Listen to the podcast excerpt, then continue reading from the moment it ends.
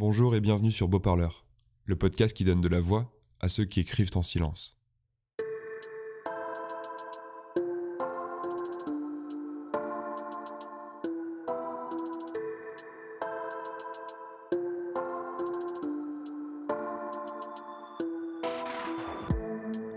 Cette semaine, j'ai reçu un texte d'Antoine. Il a 21 ans et il est militaire à Mont-de-Marsan. Écoutez ce qu'il m'a dit. J'aime bien inventer des histoires et écrire. Mais je préfère les poèmes, les textes sans forme distincte.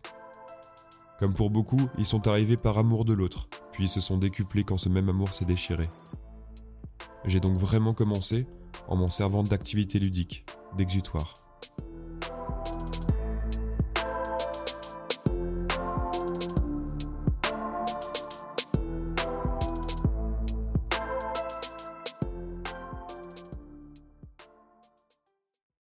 Avec la succession des confinements, j'ai eu le temps de concevoir l'importance de se ressourcer, dans notamment l'art, et c'est bien fait pour le cœur et l'esprit.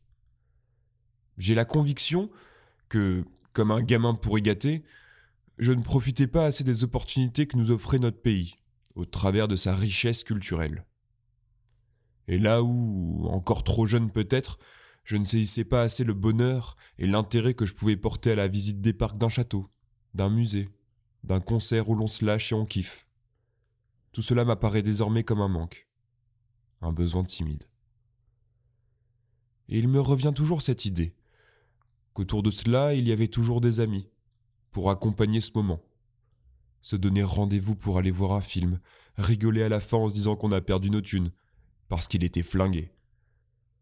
Ou d'autres que l'on voulait revoir, qui nous ont marqués, qui nous ont fait rire voyager.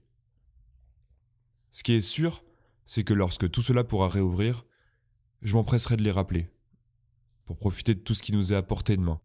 Et vu le nombre de films qu'on a loupés, cette fois-ci j'hésiterai moins à leur filer un peu de mon popcorn.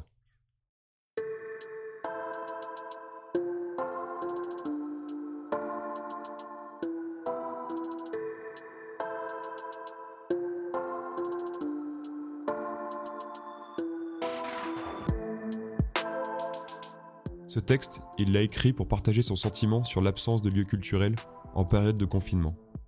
C'était principalement pour sa sœur. C'était pas vraiment un texte qu'il voulait écrire spontanément. Et en vrai, il a des dizaines de poèmes qu'il préfère.